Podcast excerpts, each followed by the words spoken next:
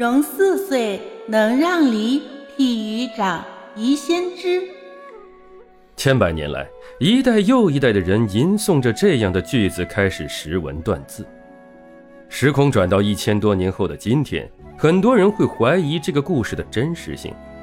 如果想一想孔融出生的家庭和西汉董仲舒之后罢黜百家、独尊儒术的主旋律背景，就不难判断出这个故事的真实性了。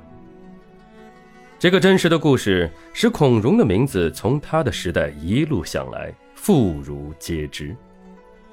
然而，翻开历史，我们惊讶地发现，这个早慧的神童、众目巧手的乖孩子，前景并未光辉灿烂，而是一生虚妄狂放，并因此命运多舛，悲剧相随，甚至不得善终。或者可以认为。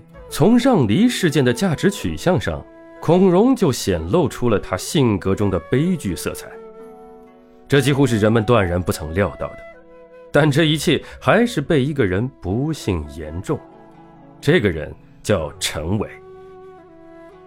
公元一六三年，这一年也叫东汉延熙六年。这一年，东汉发生了三件大事：武陵蛮第三次反叛。